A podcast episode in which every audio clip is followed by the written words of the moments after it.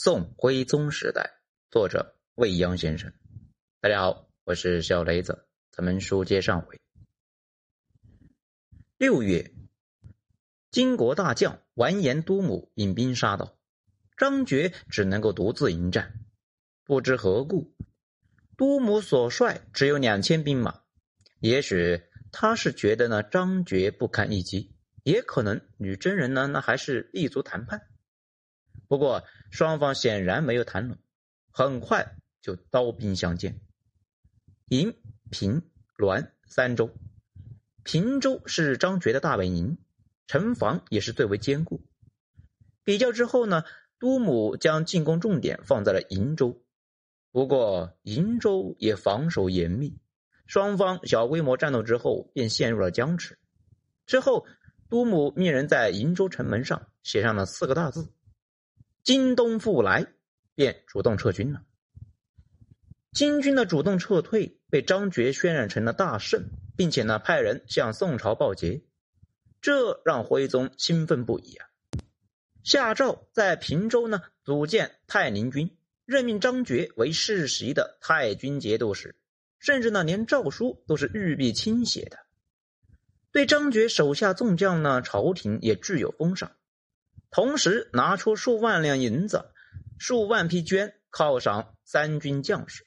很显然，经过自以为是的观望，宋朝君臣呢，见张觉扛住了，收复银、平、滦三州有望了，便开始下大本钱了。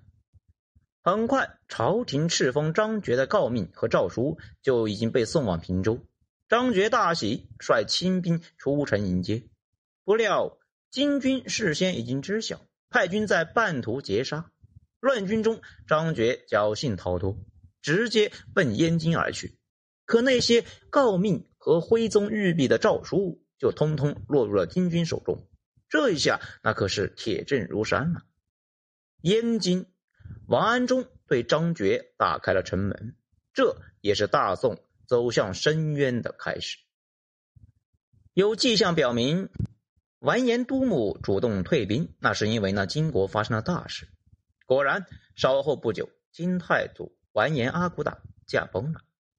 公元幺幺二三年九月，在宋金合约签订数月之后，这位大金的开国皇帝与世长辞了。享年五十五岁。阿骨打的离世很快就产生了雪崩效应。纵观阿骨打与宋朝打交道的全过程呢，尽管他全力的为金国争取最大的利益，但总体上看，他是信守承诺的君子。当初以金军的强悍和独立拿下燕京的事实，他完全能够以宋人违约为由拒绝交割燕京地区，但他没有那么做。当然，他借机拿走了很多东西，他也必须这么做，否则如何统帅这虎狼之师？要知道，金军那是没有后勤的，将士出征就是要掠夺财富。阿骨打即便是皇帝，也不能够让这些人空着手回家。阿骨打信守承诺，交割燕京，和他的欲望呢和年纪也有关系。如果做一个比较。他和成吉思汗有类似的地方，却又迥然不同。从欲望上来说，阿骨打与成吉思汗明显不同。他没有统治天下的雄心，开基立国，打垮大辽，得到大宋天子在国书上对他大圣皇帝的尊称，可能呢已经让他体会到了欲望的极限。换句话说，他没有更多想要的东西了。还有就是年纪。阿骨打已经进入暮年，加上身体衰朽、戎马一生的他呢，更加渴望的是回到女真的故地，安享晚年。对燕京还有更遥远的东西，等等等等的，他实在是没有太大的兴趣。如此，做一个顺水人情，将这些还给大宋，不仅能够博得守约重诺的好名声，还能够拿到天文数字般的岁币和代税钱，已经足够了。对大宋来说，完颜阿骨打如果能够福寿绵长，或者后面的事呢，那就是另外的结局。对大宋江山社稷和千万子民更是莫大的福气。站在大金的角度，开国之君驾崩，无异于是失去了擎天之柱。但换个角度说，伴随阿骨打的离去，还有老一辈人的小富即安、保守克制，这种固化的思维已经限制了大金的扩张和壮大。阿骨打驾崩了，大金也迎来了更加躁动和更有活力的年轻一代。这群年轻人迅速撑起了大金国，他们更有朝气，更加进取，也更加野心勃勃。他们见识了大辽的富足繁华。见识了大宋的更加繁华灿烂，对他们来说，女真故地那只是故地，他们更渴望往南，再往南去占有、去掠夺那片繁华的温柔乡。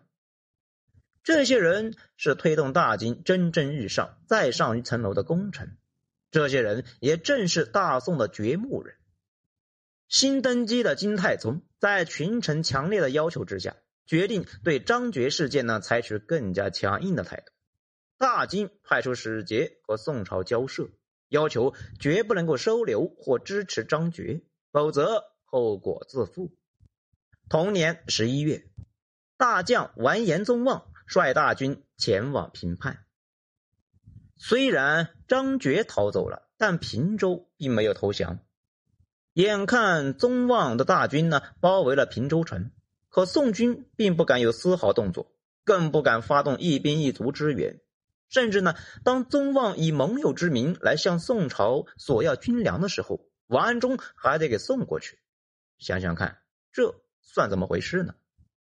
很快，女真人得知了张觉逃往燕京的确切消息，宗望便派使者到燕京，指名道姓的要交出张觉。王安忠收留张觉。究竟是他的个人决定，还是有朝廷的授权？现在呢，已经完全不可考。可能的情况就是，当时情况紧急，王安忠先收留了他，再向朝廷报告，得到了批准。为保机密，王安忠将其藏匿在府中的假账库里。金使气势汹汹，无论王安忠如何解释，根本就不为所动。这大有见不到人，誓不罢休的一个感觉。情急之下呢，王安忠走了一步臭棋，他找了一个与张觉面貌相似的死囚，砍了脑袋给金使送过去，想蒙混过关。他这么做呢，便坐实了宋朝收留了张觉，否则又何必以假乱真呢？王安忠啊，还真的是书生意气啊！不料宗望这一眼就识破真伪，并再次派使者索要。这一回呢，金使更加直接、明确的告诉王安忠，真张觉就藏在贵府的假账库里。王安忠听闻之后呢，惊惧不已，赶紧将张觉呢从府中牵出。思虑再三，他考虑张觉与郭药师都曾在辽国为官，两个人那还是有些旧交情的，便将张觉转而藏匿在了常胜军的军营里面。王安忠的小伎俩，那又岂能够骗过宗望呢？不几日，金使面见王安忠，又当面指出了张觉新的藏匿地点，甚至呢，连其化名信息都是准确无误。这一下，王安忠无可奈何了。正在此时，朝廷密旨到了，赐死张觉父子，首级送往金营。很显然。东京的徽宗君臣也知道啊，这一步棋呢砸了，想着赶紧平息事端。杀张觉应该不是王安忠的本意，在宋朝君臣里面，王安忠呢应该是最初和张觉取得联系的，两个人之间的交情也应该最多。换句话说，张觉走到这一步，王安忠的推波助澜必不可少。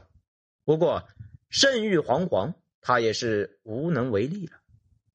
王安忠的手持诏书来到常胜军的军营，他先是见了郭药师，传达了朝廷的旨意。